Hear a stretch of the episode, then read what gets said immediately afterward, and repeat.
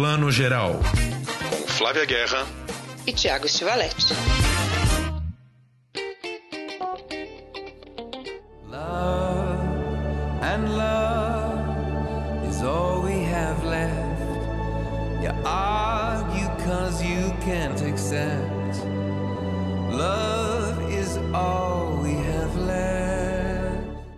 Bom dia, boa tarde, boa noite para você que está escutando o Plano Geral, o nosso podcast de cinema. Hoje a gente trouxe dos assuntos mais gostosos para conversar, o amor no cinema, filmes de amor. A gente tem falado tanto dessas novas séries e novos filmes e hoje em dia nós temos cada vez mais séries policiais intrincadas, séries que falam sobre a violência sexual, o tema do lugar de fala, tantos temas contemporâneos prementes que a gente esquece do bom e velho amor. Não é isso, Flávia? É isso aí, nada como um filme de amor, né, gente? Ainda mais nesse inverno de pandemia brasileira. Eu sei que no Brasil o inverno não é dos mais frios, mas é bom, né, a gente curtir um filminho de amor em casa, já que a gente tem que ficar mesmo de castigo por enquanto, ou ir ao drive-in. Mas a programação do drive-in não tem privilegiado tantos filmes de amor, ainda que a gente vá falar de um deles que teve aí passando nos drive-ins em São Paulo. Mas a gente sempre gosta de falar e ver filmes de amor, né, Tiago? Exatamente. Quem que nós vamos ter de convidado hoje, daqui a pouquinho com a gente? Hoje a gente tem um convidado que está aqui muito porque ele fez uma lição, não só por isso, mas ele fez uma lição de casa muito especial no começo da pandemia, que foi fazer uma lista de filmes de amor para assistir. E aí ele é perfeito para essa nossa pauta. Aliás, ele criou nossa pauta muito, muito antes, não, mas um pouquinho antes da gente criar o plano geral. Gregório Graziosi, que é um super diretor, já já vai conversar com a gente e a gente vai destrinchar esses filmes de amor que ele traz. Exatamente. A gente trouxe esse tema hoje porque tem alguns filmes e séries pipocando aí sobre o bom e velho tema do amor, que, que focam exatamente na relação amorosa, que já rendeu centenas de filmes tão interessantes aí em todos os países, que é uma série muito bacana de uma plataforma nova chamada Stars Play, que trouxe para o Brasil essa série que estreou em abril lá fora, fazendo muito sucesso, uma série chamada Normal People, Pessoas Normais, uma série é, britânica, né, irlandesa, é, dirigida pelo mesmo diretor de O Quarto de Jack, né, o Lenny Abrahamson, que conta a história de um casal irlandês desde a juventude ali no colégio e a relação deles ao longo de 10 anos. Flávia, você viu a série? Tiago, eu vi e praticamente maratonei. A segunda série da semana que eu tô fazendo isso está virando um hábito perigoso, mas também os episódios são curtinhos, né? 30 minutos. E eu achei linda, linda, linda. É interessante o que você fala, né? Que ela é bem contemporânea, um caso de amor né, de dois jovens aí que estão vivendo os tempos de hoje, né? Faculdade, universidade. No, no caso é a Irlanda, né? A série se passa na Irlanda. Mas o estilo é muito clássico, né? Tanto que o Lenny foi indicado ao Emmy, né? O Oscar da TV americana essa semana, a melhor direção, né? O ator principal, Paul Mescal, foi indicado melhor ator o terceiro episódio da série a melhor episódio. Mas o que me chama a atenção é, é o melhor episódio, né? O melhor roteiro, né, de episódio. O M tem essa categoria.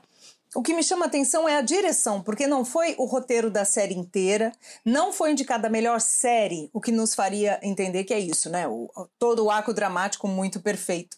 Mas sim melhor direção. E de fato, aí eu comecei a reparar a direção do Lene para uma história, entre aspas, comum de amor, né, de idas e vindas e de jovens amadurecendo, é muito competente mesmo, é muito lindo. E eu acho que ele filma intimidade com uma competência incrível, que faz tempo que eu não vejo isso, nem no cinema, nem nas séries. Exatamente. Fala aí dessa história do Connell e da Marianne, né? Eles têm uma relação já muito peculiar, eles estudam no mesmo colégio, né? Mas uh, ele, a mãe dele trabalha para a família dela, né? Existe essa relação social, assim, de subtexto da relação deles, mas o fato é que ela, ela é uma, uma menina muito é, misteriosa, né? uma das garotas mais introvertidas da classe, antissocial, não se dá bem com ninguém, e ele é o popularzão da turma, né? Mas de alguma maneira, ela, com todo aquele mistério dela, passa a interessar ele, né? Ele fica muito ligado nela, e logo eles vão viver ali uma, a primeira experiência sexual dela, não a dele, né? Mas com cenas de sexo também, assim, é, muito interessantes, muito bem dirigidas desde o começo. E o que me chama muito a atenção da série é que é isso: acaba, você acaba de ver a série e fala: nossa, é uma série que não tem nenhum grande conflito, nenhum grande evento, nenhum grande acontecimento, é apenas uma relação amorosa. Mas os diálogos são tão incríveis, né? Baseados nesse livro da, da Sally Rooney, né, que é uma irlandesa, um livro que foi best-seller na Irlanda e na Inglaterra.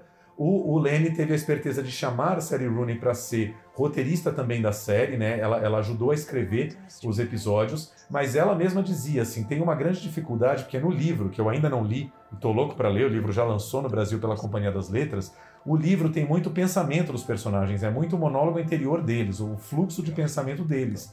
E ela falou: caramba, como é que isso vai render visualmente, né? Como é que você vai traduzir é, para a tela o que esses dois personagens pensam e sentem? E eles foram achando assim pequenos gestos, pequenos movimentos de uma em direção à outra que pudessem traduzir de alguma forma o que eles estavam pensando. No caso da Marianne é melhor ainda, porque ela é para mim, né? Ela me passou uma coisa muito misteriosa. É uma personagem que é, o Ismael Xavier chamaria de opaca, né? Ela é meio opaca, você não sabe nunca exatamente o que ela está pensando e sentindo em relação a ele. Mas isso cria uma força de diálogos de personagens que é muito raro a gente ver, né? I feel nothing for you. Nothing.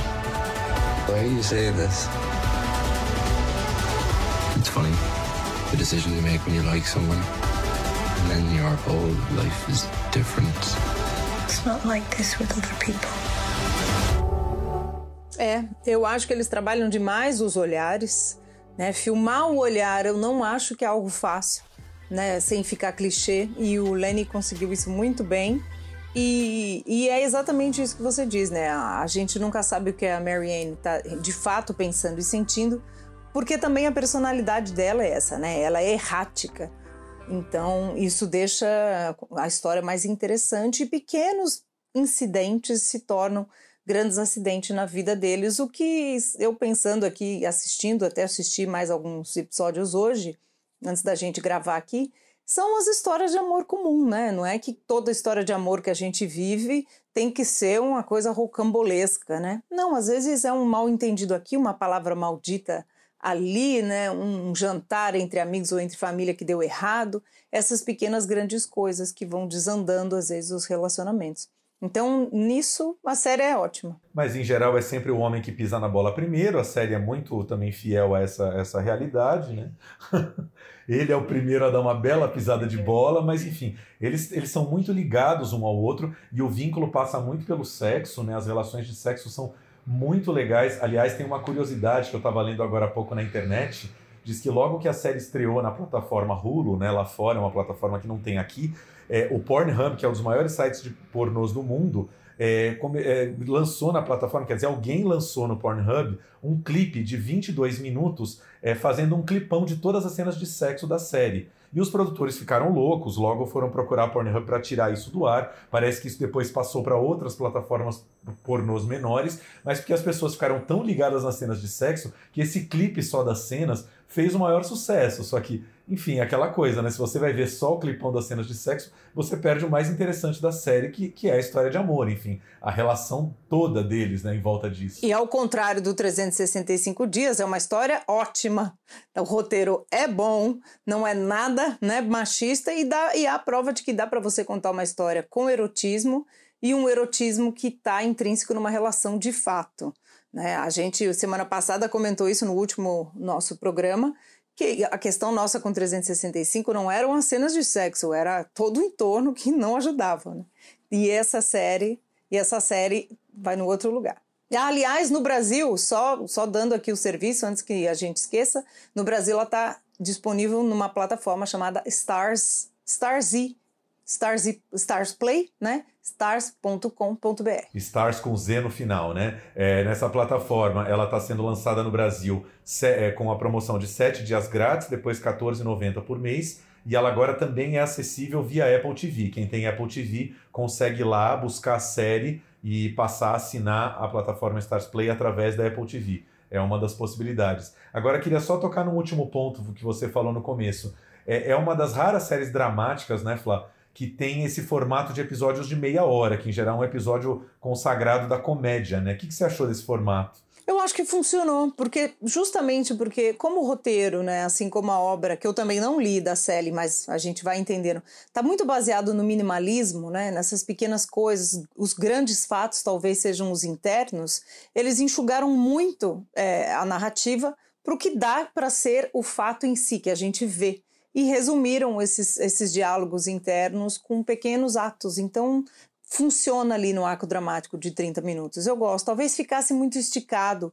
E como tem um peso, é uma série, é uma série densa, apesar de ser linda, as cores são leves, eles são jovens, é tudo muito muito leve nesse sentido. Mas não é uma série de high school. Ela tem cara de série muito adulta. Então acho que 30 minutos é um bom, é um bom tempo ali. Eu também gostei muito. Eu acho que é, acaba criando ganchos muito interessantes de um, de um episódio para outro. E tem aquela história, né? Hoje em dia cada um vai ver do seu jeito. Eu acho que eu vi em dois golpes, assim. Eu vi é, primeira parte, segunda parte, sabe? É, cinco, cinco, seis primeiros episódios, depois mais seis. Então não deixei de ver como um longo filme mas eu gostava de ver os ganchos, em geral, a, as cenas finais, né, muito bem construídas de cada episódio. É, gostei da proposta. Assim. Os produtores falam que houve uma certa rejeição no Reino Unido com esse formato, que as pessoas esperavam episódios mais longos. Mas acho que, enfim, estamos na, na fase de experimentar, experimentar tudo, principalmente nas séries, né?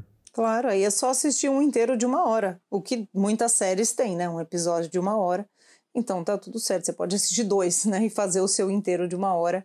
E é, é, é uma ótima opção, eu acho, também para o público jovem, história de amor, para o público jovem sem, né, sem patronize, como a gente diz em inglês, né, sem subestimar o público jovem, pelo contrário. Então, fica a dica aí do Normal People. E para falar de cenas de amor, filmes de amor, como eu já comentei aqui, Gregório Graziosi, que é um dos diretores, ó, eu, eu tô falando isso, mas é fato, um dos meus favoritos, mais queridos. A gente vive se encontrando pelos cinemas da cidade, estamos todos aí morrendo de saudade.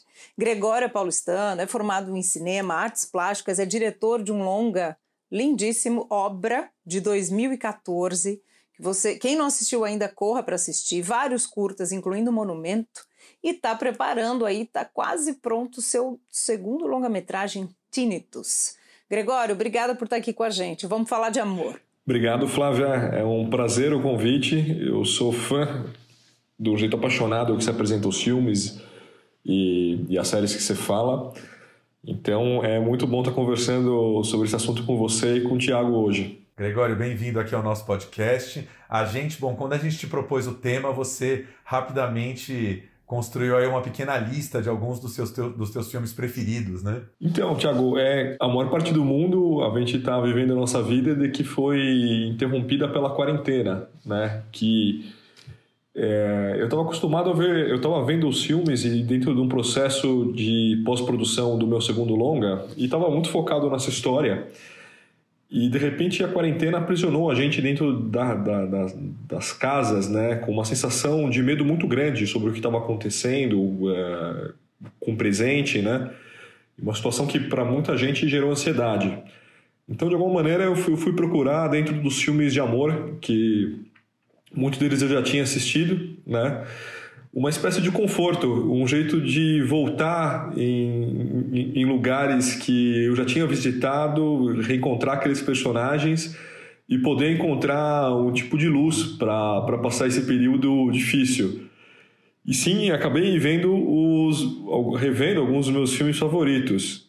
E eu acho que quando a gente pergunta quais são os filmes que a pessoa mais ama, cada pessoa tem uma lista. E é curioso saber quais são os filmes de amor que as pessoas mais amam, né?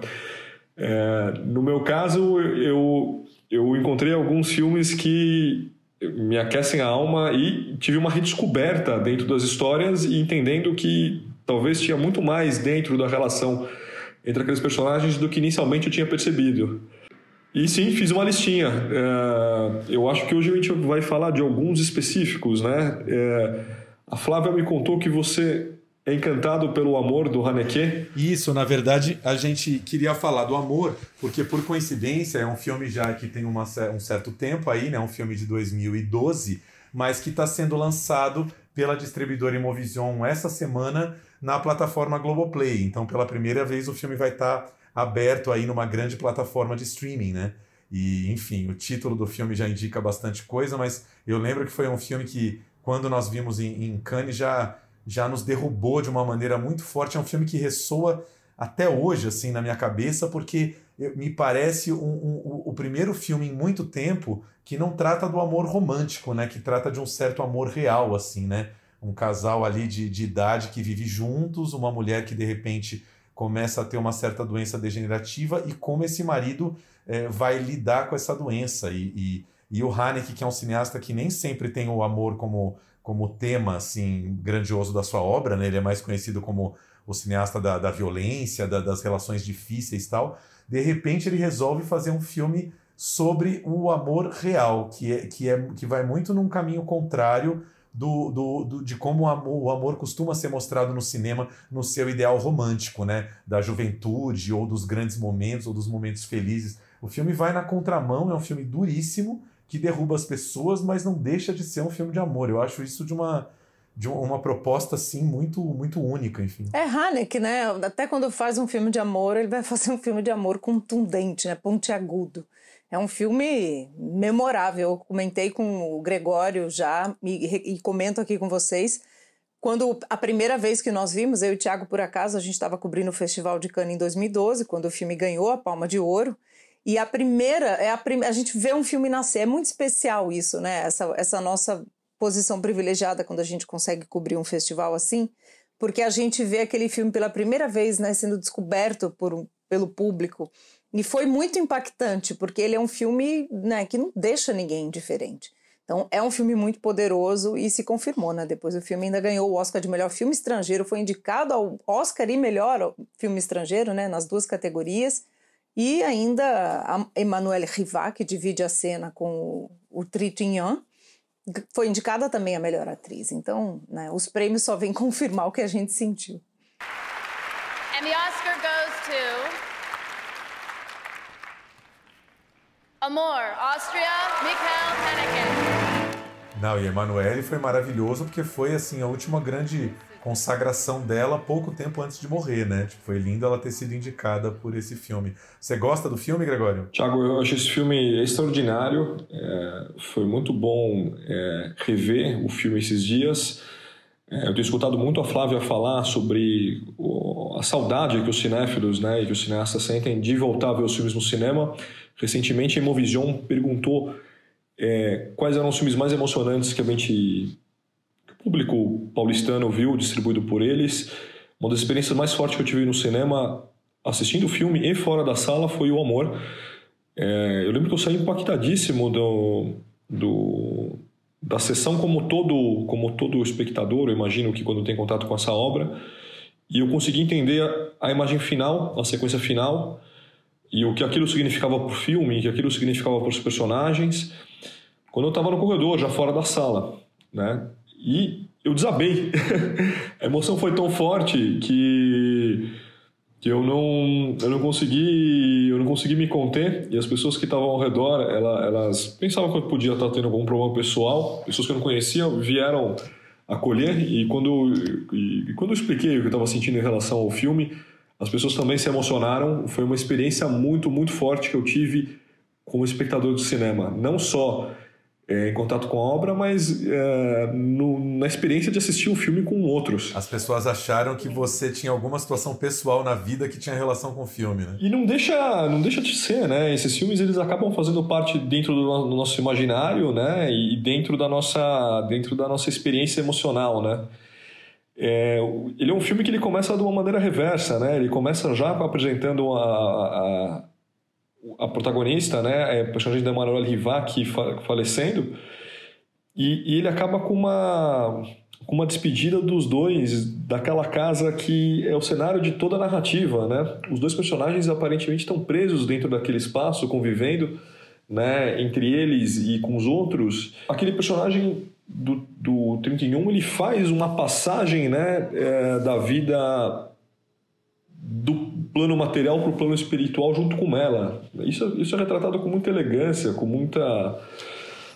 É, de uma maneira, um certo minimalismo e crueza que o filme tem, e eu acho a sequência final muito poderosa. Você responder questões tão fortes no filme, é, como, como a, a, grande polêmica do filme sobre, sobre o, o que o amor quer dizer para aquelas pessoas e entender que a passagem para a vida não tem vida, sendo que a parceira a parceira dele já não está mais lá presente, né? Essa foi uma cena que mexeu demais comigo. Eu não quero dar spoiler, Thiago. Eu estou me segurando aqui para falar. Eu não sei, não sei quanto, quanto vocês falam aqui no programa. Sim, é, não, Amor é um filme, Amor é um filme muito complicado de se falar por causa desse spoiler que grita, né? É muito difícil. Tu me regarderais bien. Mais c'est quoi mon image Tu es un monstre parfois. Non mais dis-moi, qu'est-ce qu'il y a T'es devenu fou Assieds-toi. Non mais je veux pas m'asseoir Qu'est-ce qui se passe ici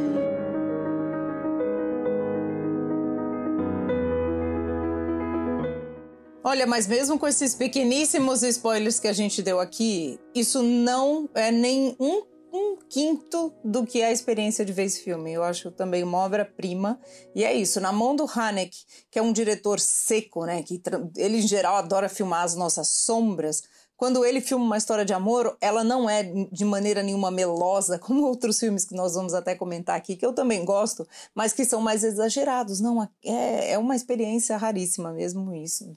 Os nossos spoilers aqui não atrapalham nada, quem não assistiu ainda, viu? E só uma curiosidade, acabou sendo um filme que deu em pouquíssimo tempo o bicampeonato aí da Palma de Ouro para o Haneke, né? Ele tinha já ganhado a Palma três anos antes, em 2009, com a Fita Branca, e foi ganhar três anos depois com Amor, e que eu acho que no caso das duas palmas merecidíssimas, assim, são dois filmes da, dessa fase madura nele, né? Engraçado que depois ele foi fazer filmes que eu gosto menos, é esse último filme, esqueci o nome agora, Flávia, me ajuda, um que também estava na feliz, né? O Happy End, é o Happy, o happy End. End. É, que é um Nada, filme que eu acho que, Não. que não alcança nem de longe essa grandeza do Haneke, mas ele teve esses dois momentos assim de auge artístico de brilho intenso e que foi alt- altissimamente reconhecido por ambos os júris, né? A Isabelle Huppert em 2009, que consagrou a fita branca, e o Nani Moretti, que deu a palma aí praticamente unânime pro, pro amor. É isso aí, foram merecidíssimas. Não, não dá. Tem hora que a gente não tem como discutir que tá repetindo. Não dá.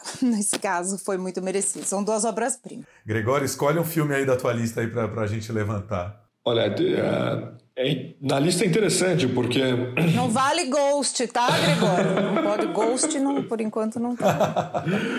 Olha, eu- dentro da lista, eu acho que dos dois filmes de amor que eu mais amo, são dois filmes que estão relacionados ao casting do amor. É, eu gosto muito é, de dois filmes da juventude desses atores, né? É, um filme que Emmanuel Rivat fez é, da casa dos 30, né? Dos seus 30 anos, é, chamado Hiroshima, Meu Amor. É o primeiro filme do Alain René. É, e um filme é, que também ganhou a Palma de Ouro anos antes, né? É, lá pelos anos 60, que é O Homem a Mulher, que é um filme do, do Trintignant, também jovem. Também é um, é um cara mais ou menos entre os 30 anos. Esses filmes eles têm alguma, algumas eh, particularidades, porque eles são histórias de amor pouco convencionais. né? O, o Hiroshima é, é um caso é um caso muito conhecido como, como um diretor ele vai, vai ser chamado para fazer um filme sobre Hiroshima, um- uma das cidades que sofreu uma das maiores violências da história da humanidade, e resolve fazer um filme não sobre a destruição, um filme sobre o amor. E é um filme que, reassistindo, depois de de ver tantas vezes, eu consegui ficar emocionado com a sequência de abertura e entender que, apesar de estar vendo aquelas imagens de dois amantes, dois corpos que formam um corpo só, na verdade ele está fazendo um comentário muito forte sobre os corpos que foram carbonizados em questão de segundos quando a bomba explodiu. E que através do cinema, logo nessa primeira cena, os corpos que estão juntos, estão se amando, estão em contato naquele momento, eles vão recuperando a- as características físicas, eles estão fazendo o contrário do, do corpo carbonizado, eles vão retomando a, a- característica do suor, da pele, e através do amor a gente tem uma reconstrução da humanidade. E a gente começa o filme, que é um filme muito poderoso dessa maneira. Ele é um filme que, depois que ele passeia por Hiroshima e você fala sobre quem viu e quem sentiu, quem esteve lá, talvez não possa ter imaginado que aquilo possa ter acontecido, que realmente é muito difícil de acontecer, mesmo com, com tanto estudo e tanta sabe, reflexão sobre o tema, ele abre uma história é, que é um momento presente em que dois personagens que têm, é, que são casados, né? A Emanuela Rivar, ela é uma atriz que está no Japão, ela tem um casamento e tem, sabe, é, a família dela na França com um arquiteto japonês é, que também tem uma família que está que tá viajando, eles passam uma noite juntos e aquele personagem o homem ele fica fascinado pela figura da mulher, que aparentemente teve uma experiência naquele momento, é, uma experiência convencional. É, Para ela, ela passou uma noite boa com, com, com,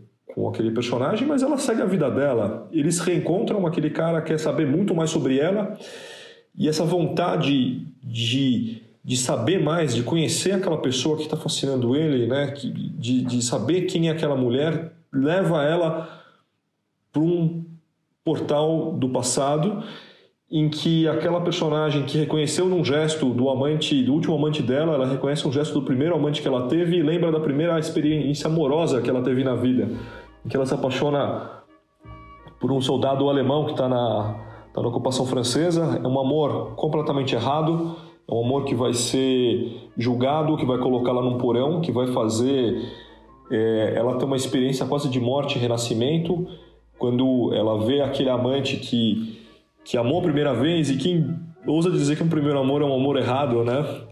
E, e ela revive essa experiência do primeiro amor com essas lembranças que ela teve que esconder na alma para conseguir continuar existindo naquela sociedade, para conseguir sobreviver em outra cidade. Naquele momento, aquela lembrança que ela escondeu tão fundo dentro dela, ela compartilha com esse japonês, com esse arquiteto, que sente um, elo de conexão emocional. E naquele momento a gente sabe que aquelas pessoas que provavelmente nunca mais vão se ver, né, que aqueles amantes que foram amantes de uma noite, é, viveram uma experiência muito conectada juntos quando ela divide uma emoção que e vive um sentimento com outra pessoa de, anos depois é, fazendo uma história de amor muito, muito particular. É, é, interessante você lembrar do Hiroshima, que também acho que é um dos meus filmes preferidos da vida, assim, que, que tem o roteiro da Marguerite Duras, né, escritora francesa, que trabalha muito na obra dela essa relação entre amor e memória, isso que você estava falando, né, dela lembra de um amante anterior, o como o amor e a memória estão conectados, e aí vem o René e ainda, além do amor e da memória, ainda conecta a política, né, o, o o, a tragédia, enfim, a tragédia de Hiroshima, enfim,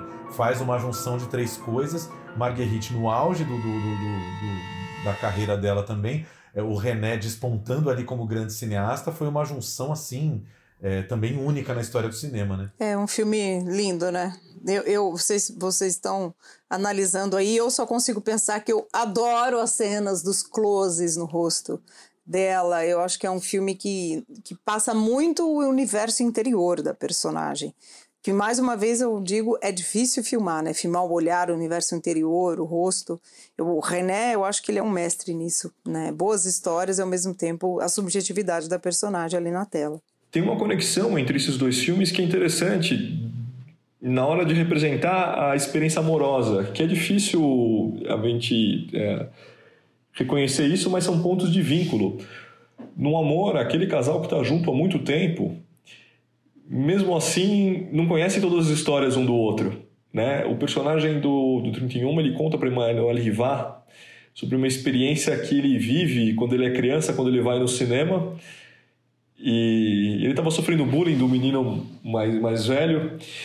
E e quando ele conta para esse menino que está intimidando ele da experiência que ele teve no cinema e quanto ele se emocionou, ele se emociona de novo, aquela emoção volta muito forte. E é uma cena muito bonita quando ele divide esse sentimento né, é, com, uma, com a esposa. E no, no Hiroshima, aquele casal que, diferente do amor, que viveu décadas juntos, aquele casal que existe como casal talvez naquele dia, né? ele tem essa experiência que ela conta uma história para ele, ela conta esse, também um, um, momento muito íntimo, talvez o momento mais íntimo, né? É, e, e, e, talvez mais escondido que, que, ela, que ela já viveu até aquele momento, né? Agora é interessante, Gregório, que você colocou na sua lista aí também o Um Homem e uma Mulher do Claude Lelouch, né? Um filme de 66. E eu não sei se vocês tiveram a oportunidade de ver, eu acabei indo com o Fernando, marido da Flaves, né? Fui, fui eu e ele no drive-in do Memorial, na abertura lá para convidados do Memorial, em que eles passaram justamente a sequência do Um Homem e uma Mulher rodada no passado, aí que se chama Os Mais Belos Anos de uma Vida, é, o Trantian e Anouk Aimee agora, já nos seus setenta e tantos anos, e claro, não tem, não tem todo o refinamento estético do primeiro filme, né? O Lelouch já é um diretor, digamos assim, um pouco mais acomodado, mas é muito bonito ele ver ele retomando esses personagens e relembrando já tão velhinhos assim tudo que eles viveram. É, o Trantinhan também já está sofrendo numa espécie de amnésia, ele não lembra de tudo e ela fica tentando, fica testando ele para ver o que, que ele lembra da relação dela e as coisas mais importantes, as mais emocionais estão ali ainda. Mesmo que ele não lembre racionalmente, aquilo está emocionalmente impregnado nelas, é, é, nele. Eu acho que é um filme, cara, quem viu o primeiro tem que ver o segundo, porque é, é um filme extremamente afetivo. Assim. Esse é o terceiro filme do Homem ou Mulher. Ele foi revisitado 20 anos depois, é, dando sequência à história, né? E, e, ele foi lançado essa, essa versão recente, né? Em que eles estão rememorando é, esse relacionamento já na terceira idade, né? É verdade. O outro chama um homem e uma mulher 20 anos depois, né? É verdade, 86. Ou seja, ele foi retomando esses personagens ao longo da vida. É verdade, tinha esquecido desse do meio. É, é curioso, porque aquele, aquele primeiro filme, ele se encerra de uma maneira tão poderosa, assim, mas tão, tão potente, e, e ele deixa muito espaço para o espectador continuar a própria história de acordo com a, o jeito que eles interpretam a vida, né? É, ele, ele, ele, ele, acaba um abraço entre um casal que você não sabe se, se vai ficar junto ou vai se separar depois daquele abraço, mas aquele abraço é muito importante para eles, né?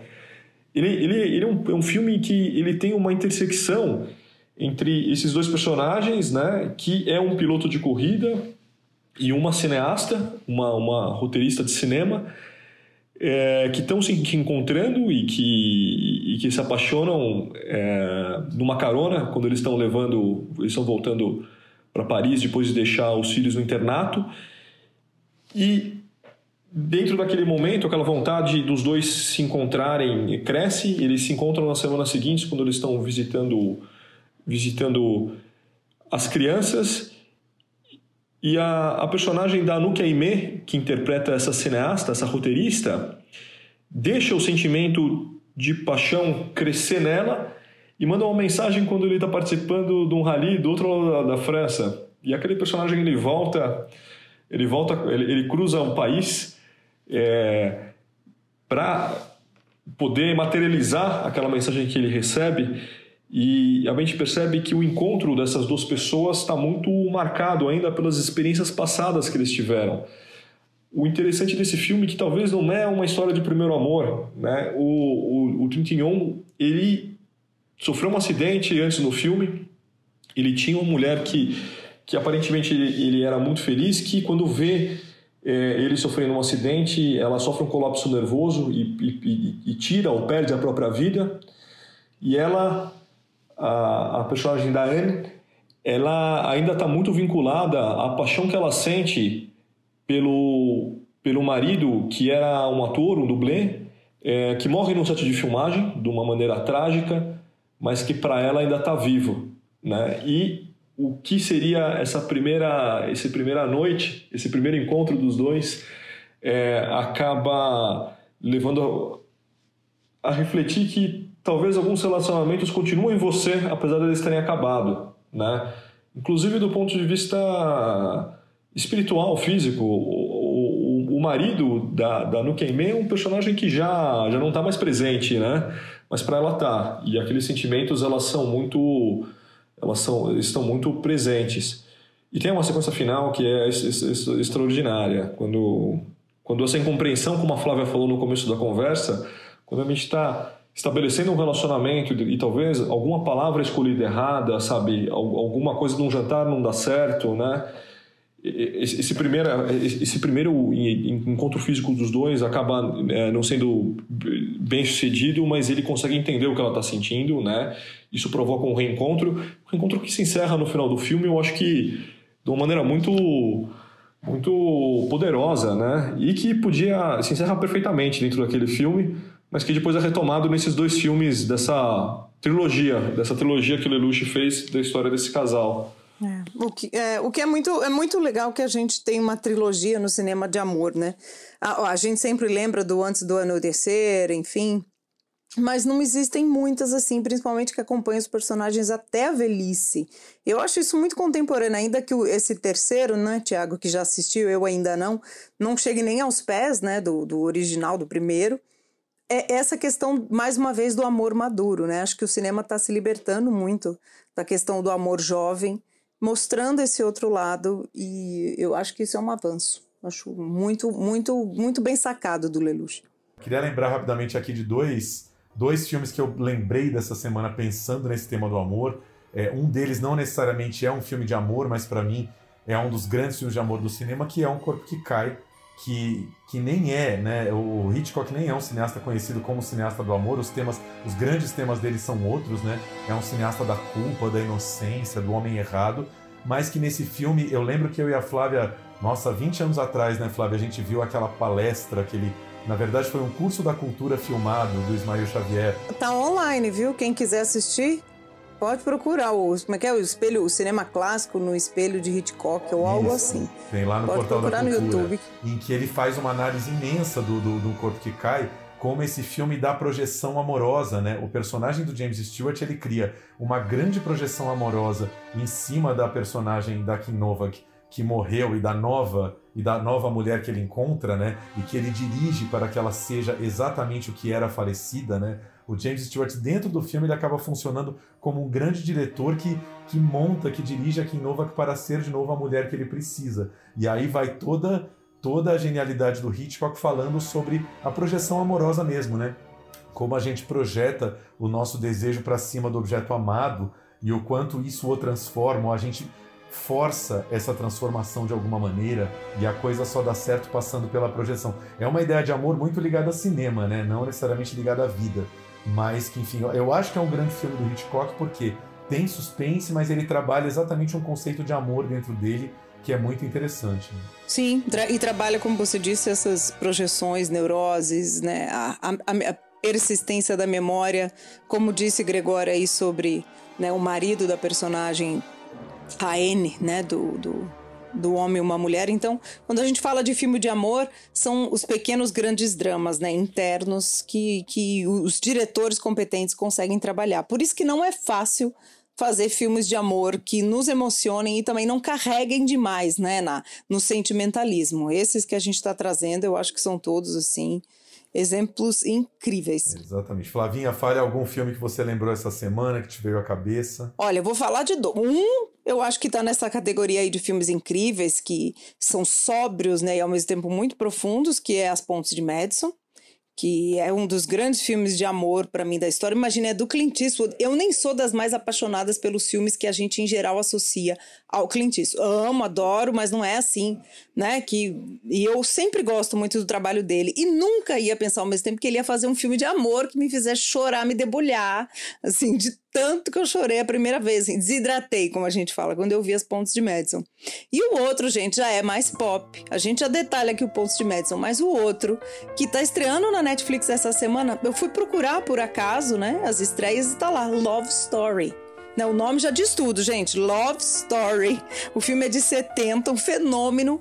Como eu brinquei, quem não viu Love Story sabe a trilha sonora de Love Story. Que, aliás, olha só uma curiosidade, meninos. Quem fez a trilha sonora do Love Story e de Um Homem e uma Mulher é o mesmo compositor, o Francis Lay que é, era francês. Pois é, ele foi indicado ao Oscar pelo, pela trilha de um homem e uma mulher, não ganhou. E aí ganhou com Love Story. Então, olha que engraçado, né? Ele ficou.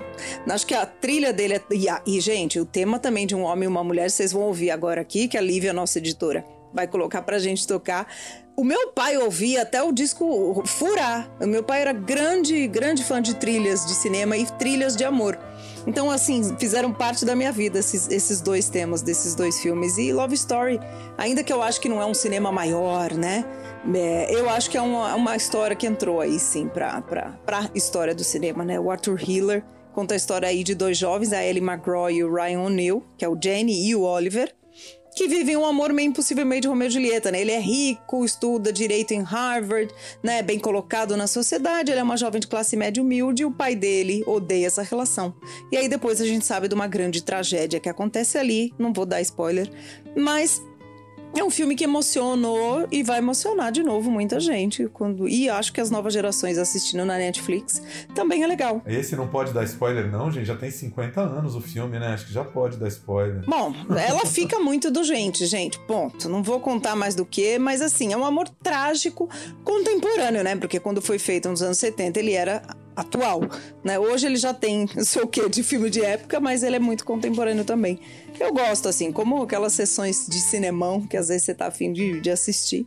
Mas olha, tem muita gente aí da nova geração, Thiago, adolescentes aí que curtem as histórias da Netflix, que acho que não sabe nem a sinopse, não.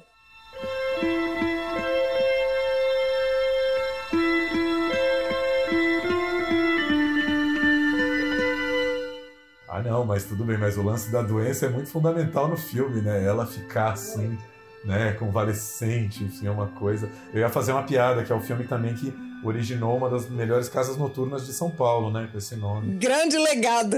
eu queria lembrar só, antes de passar a palavra para o Gregório, queria, queria lembrar só mais um também que eu lembro que me impactou demais quando eu vi no cinema. Vocês devem lembrar dessa fase, aquela fase que o Top Cine ali no prédio da Gazeta fazia as grandes retrospectivas de diretores franceses, né? Fez do, do, do Truffaut, fez inteira do Romero, alguns filmes do Godard, até Rivette, eu lembro que, que teve ali uma pequena retrospectiva. E quando teve a do Truffaut, eu lembro que eu ia ver todos os filmes, acho que eles estreavam um filme do Truffaut a cada duas semanas.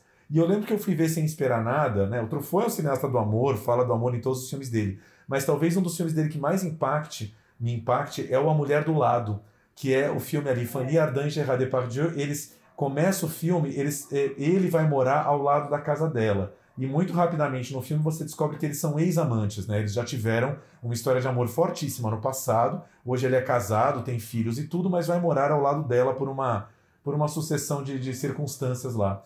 E aí, assim, eles se evitam durante boa parte do filme, mas eu lembro que num dado momento eles se encontram e eles acabam se beijando pela primeira vez no filme, né? E quando eles se beijam, ela desmaia nos braços dele. Eu lembro que eu achei aquela cena de uma força. É, é, a última coisa que eu esperava é que aquela mulher desmaiasse. Ela desmaia, e ali você entende a força do amor deles no passado. E que eles não querem reacessar isso, mas acabam reacessando, e aí também com consequências muito trágicas, né? É um filme do Truffaut que me fica muito forte, assim, A Mulher do Lado. É um filmaço, e eu sou apaixonada por ela. Ela é uma atriz maravilhosa, daquelas que, quando, de novo, o rosto aparece em cena, sempre me seduz, e nesse caso não tem como, né? A Fanny Ardant encena novamente o rosto nas histórias de amor. O Arte 1 exibiu esse filme várias vezes há um tempo.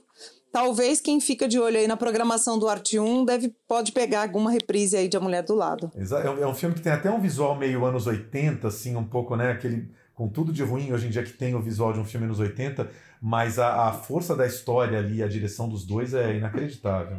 Agora, Gregório, queria que você falasse de um, de um filme que eu gosto muito, que você colocou na sua lista, que é um filme de Agnes Varda, né? É, normalmente a gente fala muito dos filmes irmãos, né? É, nesse caso, é, eu acabei redescobrindo na quarentena dois filmes amantes. É, um filme da Agnes Varda, que é Duas Faces da Felicidade, e outro filme que o marido dela lançou no intervalo de um ano de diferença, que são Os Guarda-Chuvas do Amor, com uma Catherine Deneuve. Esses dois filmes, eles têm... Eles são é, histórias que, à primeira vista, muito à primeira vista, elas podem parecer duas histórias água com açúcar, e que tem uma importância musical muito grande, mas na verdade são extremamente complexas e são grandes filmes. Eu acho que são dois filmes que valem a pena ser assistido é, na sequência. Os dois estão disponíveis no Telecine Play. E se as duas faces da felicidade, ele parte de uma premissa muito interessante. Será que se você estiver apaixonado e contente com a tua vida, você pode se apaixonar de novo?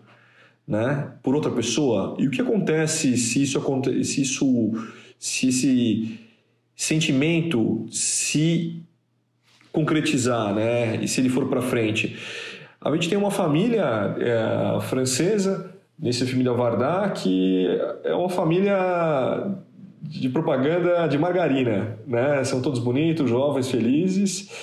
E o, o homem, é, o homem da, o pai de família, ele acaba se apaixonando por outra mulher, que é uma mulher muito interessante, que não tem nada do que talvez um, o, o, cinemão é, pinte como uma coisa, uma oportunista, uma pessoa malvada. Ela é só uma mulher tão extraordinária quanto é a mulher dele, né?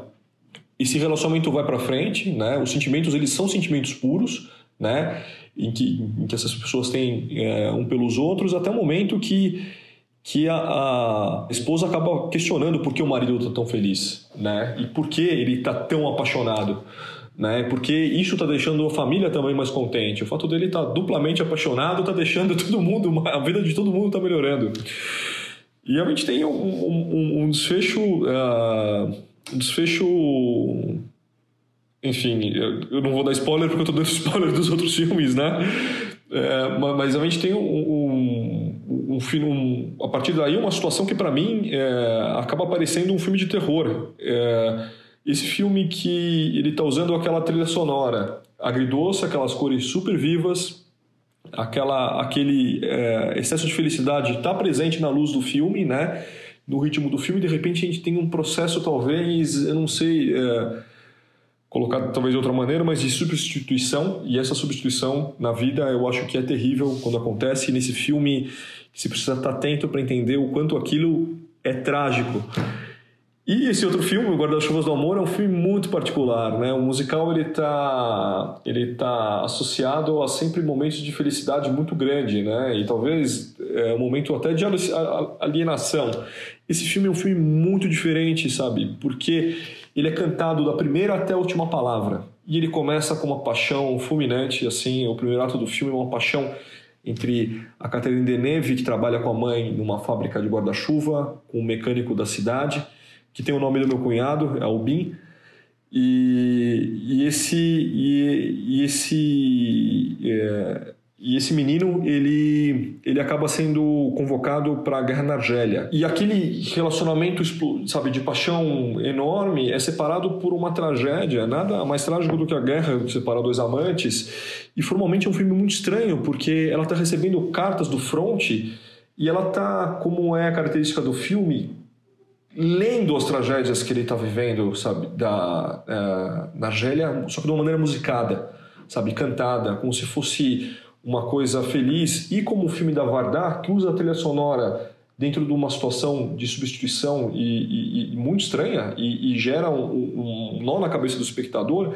a gente também tem um nó quando a gente, quando a gente é, percebe essa, essa situação tão paradoxal, fala sobre uma tragédia, sabe, com, com, com, cantada de uma maneira alegre e a, a, por uma pressão da mãe a Catherine Deneuve ela segue outro destino da, da vida dela é, e a gente tem um, um, um, reencontro entre esses dois amantes numa das cenas finais mais bonitas do cinema. É uma cena encantadora. É, o filme ele vai acompanhando diferentes estações. Ele acaba no inverno, como era, é, como, como se pode esperar.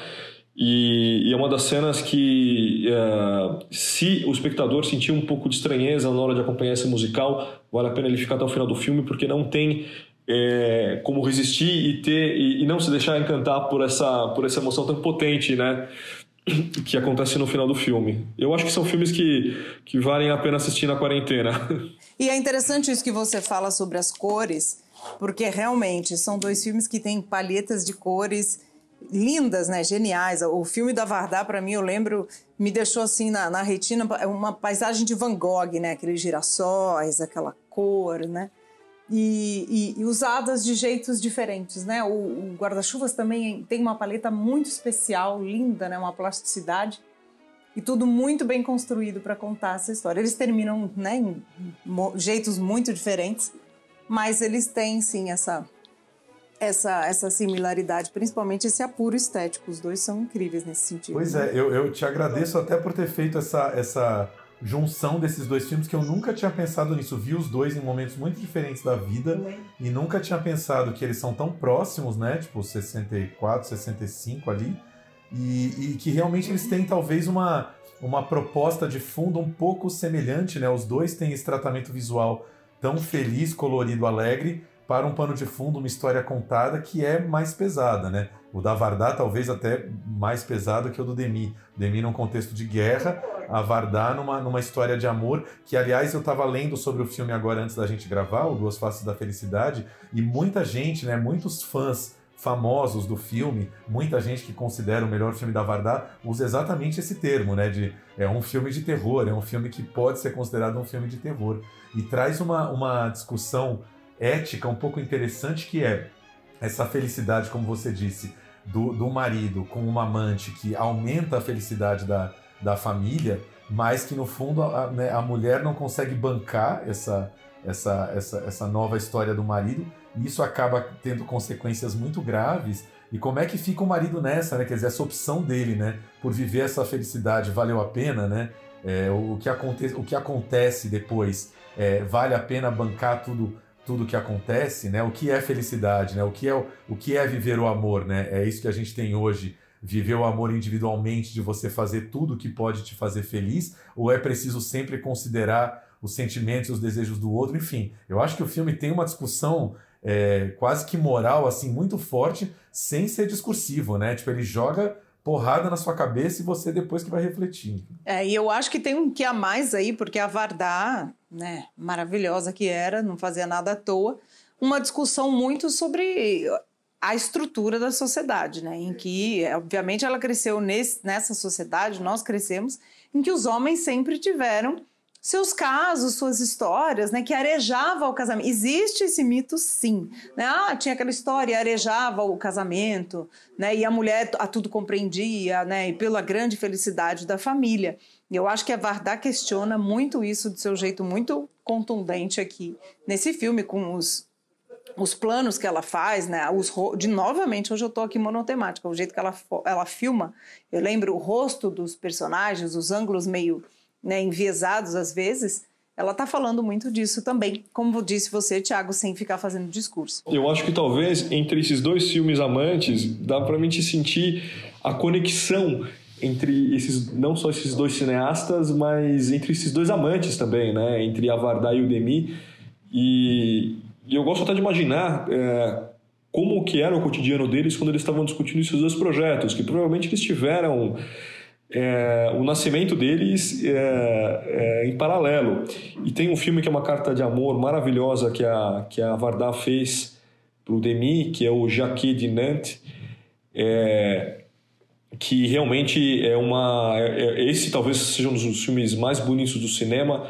Um filme que ela reflete a importância do, do Demi na vida dela e que tem uma cena absolutamente fantástica em que ela filma em, em super close a pele do, do Demi já idoso e as marcas da, da idade na pele como se fosse uma espécie de paisagem. É uma paisagem, uma paisagem é, imaginária do corpo, né, que é percorrido pelo amante, né, pela amante e que fica registrado dentro do cinema numa uma das sequências mais bonitas que eu já assisti. Esse eu acho que é um filme que conecta talvez esses dois filmes no, no, numa terceira obra que eu acho que, que quem está escutando vale a pena procurar, eles vão ter uma experiência boa é, assistindo esses, esses filmes. Então vamos para as nossas notícias.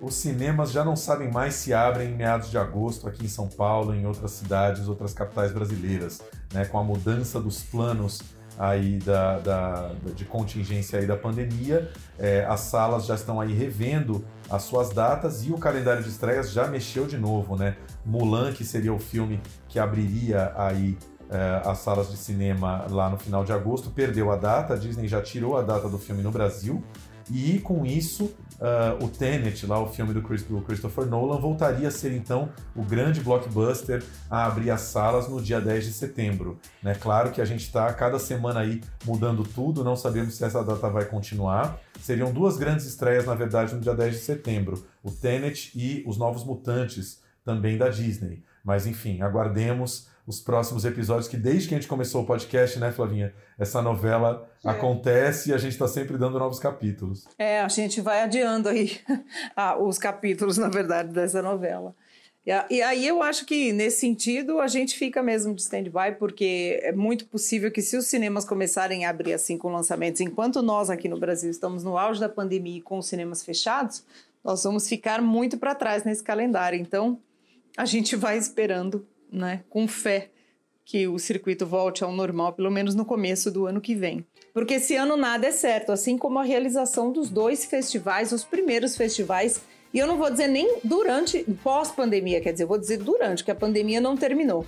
O primeiro vai ser o diretor, diretor não, o Festival de Cinema de Veneza, que anunciou nessa semana a sua programação. E o segundo, o Festival de Toronto, que acontece logo depois. Em geral, eles coincidem, eles vão ser um depois do outro esse ano. E aí tem todo esse desafio. Toronto está dividindo a programação, vai ter programação presencial e muita coisa online, não vai ter cobertura para a imprensa. Veneza, a priori, terá cobertura para a imprensa, está tudo muito incerto. E muita programação interessante, vários nomes europeus, eu gostei da seleção. A gente tem até Francis McDormand, que está no filme, que passa em Veneza e também em Toronto, que isso costuma acontecer, o Normaland, que muita gente está esperando, esperando aí da chinesa Chloe Zhao. A gente tem Kate Blanchett, que mora em Londres, garantindo que vai até Veneza ser a presidente do júri esse ano. Tem muitos nomes bons aí, Amos Gitai mas a gente não sabe exatamente como é que vai ser toda a logística. O Alberto Barbeira, que é o diretor do Festival de Veneza, disse que vai dar para fazer tudo direitinho, menos gente esse ano, vai ter que reservar antes os ingressos para ter lugares alternados, mas de qualquer forma a gente fica aqui na expectativa, né, Tiago? Você gostou do line-up de Veneza? Eu gostei, é, mas é, para mim o que mais me chamou a atenção foi essa notícia da seleção de Toronto, que reduziu a seleção de 300 para 50 filmes, ou seja, é, vai passar um sexto de filmes do que normalmente exibe, e aí você pensa o que é já o estrago dessa pandemia em relação a tantos projetos é, menores, bacanas, interessantes, que esse ano não vão poder estar em Toronto, né? Quer dizer, com certeza eles privilegiaram aí muitos dos, dos grandes filmes que tem que estar, que, né? os filmes que são prévia do Oscar, os filmes de grandes estúdios tal, mas tem toda uma leva de filmes é, laterais assim que acabam brilhando ou tendo a chance de se revelar nesses grandes festivais, que esse ano, enfim, vai ficar mais difícil, né? Acho que isso é o grande é o grande problema dessa pandemia, assim, é fechar essa janela para filmes menores, né? Espero que isso volte a se normalizar no que vem. É, esse ano bom para Sundance 2021, né? Porque muitos, né, que vão conseguir terminar até lá vão ser já pescados por Sundance. O Brasil, aliás, tem um filme. Sundance já para fevereiro. É, Sundance ficou para fevereiro, em geral é janeiro. O, o Brasil tem um filme no line-up de Veneza esse ano, fora de competição, Narciso em Férias, que é um documentário sobre os anos de prisão né, de Caetano Veloso, quando ele ficou preso durante a ditadura, dirigido pelo Calil, que eu adoro, sou super fã dele, e eu acho que. Não só o Calil, tá, gente? Ricardo Calil e o Renato Terra, que são parceiros, já dirigiram Uma Noite 67 juntos. E vai passar, eu acho que vai ser uma sessão em celebração principalmente a toda essa história e ao Caetano, que eu acho que não vai, né? Fica essa grande dúvida, né, se Caetano Veloso irá ou não, porque afinal ele é grupo de risco nessa pandemia, né? É meio complicado fazer uma viagem internacional em avião e tudo nesse momento. Uma pena, seria lindo ter ele lá, mas eu acho que realmente fica meio complicado. E queria só destacar também o filme do nosso querido amigo João Paulo Miranda Maria, que esteve aqui no podcast outro dia, né? Também foi selecionado em Toronto, conseguiu passar nessa peneira tão apertada de Toronto esse ano, tá lá com Casa de Antiguidades, né? O filme que já tinha recebido o selo de Cannes e agora está em Toronto, enfim, mais uma janela para o filme começar a aparecer aí esse ano, né? E aí finalmente ele vai ter a sessão dele, né? Vai ter uma sessão, a primeira sessão do mundo do filme vai ser em Toronto. Exatamente. E aí só lembrando que é, Toronto vai abrir com um documentário do Spike Lee, não é isso? Chamado David Byrne's American Utopia, um filme sobre o David Byrne. O Spike Lee também esse ano, mesmo com pandemia, produzindo loucamente, né? Ia ser júri de Cannes, presidente do júri de Cannes, não foi, mas lançou filme na Netflix e vai lançar filme em e em Toronto tá com tudo esse Spike Lee. É isso aí. Eu tô curiosa para ver o filme de estreia da Regina King, né? Se, chama One Night in Miami, Uma Noite em Miami. Tô Tô bem curiosa, quero muito ver. E tem o filme, o Viggo Mortensen tá com o filme dele, de, de, que ele dirigiu, o Fallen. Eu assisti em Sundance esse ano, é um filme interessante, um bom drama de família. Vai passar em Toronto. Então, acho que a temporada do Oscar vai estar tá complicada, mas dá para pescar algumas coisas aí. Pois é, mas ao mesmo tempo eu li que com essa redução de seleção, muitos analistas americanos consideram que talvez Toronto acabe sendo menos representativo do Oscar do que em outros anos. Até porque está um ano imprevisível, né? Não se sabe ainda tudo que vai poder ser lançado até o final do ano ou começo do próximo. O Oscar também vai esticar aí o prazo de seleção de filmes, ou seja, ninguém sabe mais o que, que de Toronto chega até o Oscar, né? Tá tudo embolado. Eu tenho uma curiosidade pro, pro professor de Toronto, é, que normalmente ele tá, normalmente o festival é um festival é, é, conhecido por é, lançar os filmes que vão concorrer ao Oscar. Mas uma categoria que está presente esse ano, que é, com, muita, com, com, com, filmes muito interessantes, é o programa Discovery, que, que o Festival de Toronto tem para descobrir novos talentos. É nessa categoria que o filme do João Paulo vai passar, é nessa categoria que outros colegas que é, jovens que, que desenvolveram um projeto dentro da residência do, do artística do Festival de Cannes, que eu participei, que eu pude conviver e morar com essas pessoas né, durante alguns meses, estão estreando é, os filmes esse ano. E vale a pena falar que o filme do, do João Paulo, não sei se vocês já conseguiram assistir, apesar de já ter conversado com ele, é uma narrativa muito poderosa sobre, sobre, o, sobre o racismo e tem uma performance espetacular do Antônio Pitanga. A gente filmou o... Eu vi o filme e tem uma, uma, uma, curiosidade, a gente filmou com o Pitanga é, revezando as, as, semanas dele durante a filmagem. É, esse filme que eu estou finalizando, é, que, é um, que é um filme que, que, tá, que precisa de mais tempo para ser realizado, né?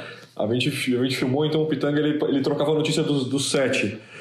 E ele tá realmente espetacular. Eu, eu, eu tô com muita vontade de ver, de ver esse filme no cinema e ver o impacto que, que o trabalho desses dois artistas, do João e do, e do Pitanga, como isso vai pegar, o, vai funcionar na tela grande, como vai pegar os espectadores. Tô curiosíssima também, viu, Gregório? É, é pelas fotos que eu vejo, pelo que a gente já conhece da obra do João, e quem é o João, esse filme vai causar. Então, vai ser lindo, que lindo, e vai ter uma tela grande. Gregório, para encerrar, conta pra gente um pouquinho desse seu novo projeto. Vai, adianta alguma coisa que a gente já está curioso. É, esse é um filme que eu escrevi é, em Paris, é, como eu disse, né, nessa, é, na residência do Festival de Cannes, o Cine Fondation. É, ele é um filme sobre é, uma atleta de salto ornamental que sofre um acidente nas Olimpíadas do Rio de Janeiro por conta de uma doença que afeta o equilíbrio e, e a capacidade auditiva dela.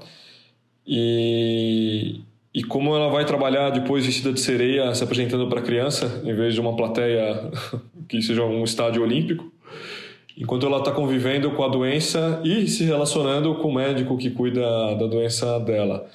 É um filme é, especial para mim, é o meu segundo longa-metragem, eu estou desenvolvendo ele ao longo dos últimos anos. É...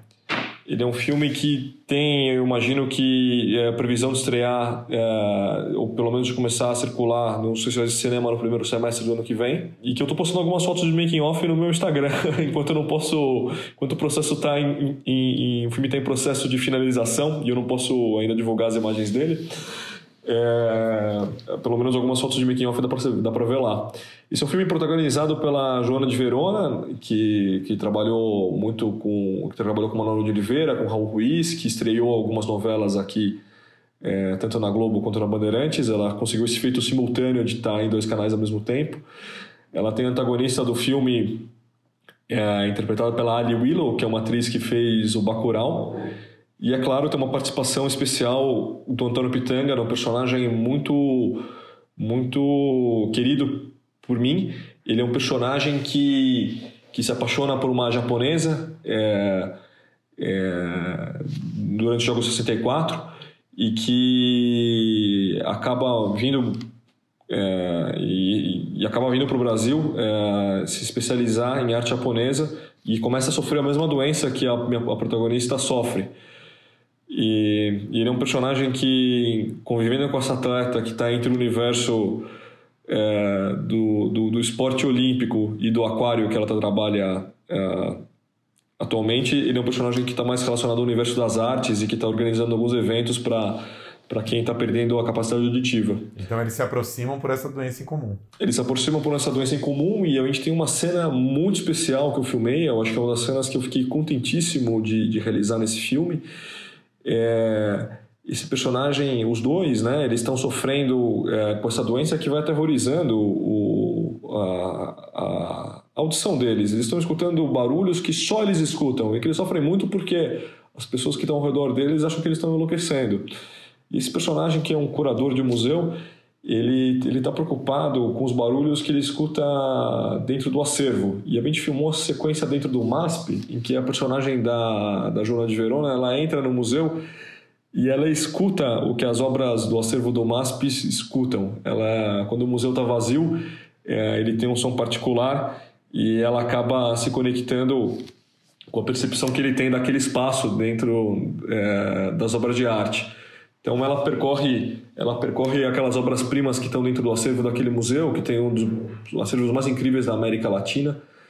E e que a gente teve o privilégio de filmar lá. Eu acho que foi foi o primeiro filme de ficção não relacionado à obra da Lina Bobardi que foi filmado dentro daquele espaço e que essa cena já está montada e que eu estou com muita muita vontade de, de poder dividir com vocês e com o mundo. A gente também tá morrendo de vontade de assistir. Fora que agora Gregório tá na fase do Foley, do tratamento de, de, de som, deve estar tá interessantíssimo esse processo. E eu acompanho no, no Instagram. Tô amando isso. Gregório, muito obrigada por ter conversado com a gente aqui. A gente vai precisar fazer outro outro podcast porque ficaram vários filmes de amor fora aí. A gente nem detalhou muito pontos de Madison, então volte aqui daqui um tempinho, vamos fazer uma segunda lista, porque filme de amor a gente sempre quer, sempre. Pois é. Obrigado por topar essa parada. É claro que a gente já sabia que não ia dar conta do, do tema inteiro em uma edição só, mas acho que só os filmes que você trouxe com os teus recortes aí já já ajudaram a iluminar muito o assunto. Ah, e antes de terminar, As Duas Faces da Felicidade está no Tennessee Play. Então, dá para assistir também, porque nem sempre os clássicos a gente consegue acessar. Esse tá lá pra gente assistir. Flávia, Thiago, queria agradecer vocês o convite. Obrigado então pela tua presença aí, esperando o seu filme aí com muita curiosidade. Obrigada, Gregório. Bons filmes para você, boa semana e muito cinema pra gente.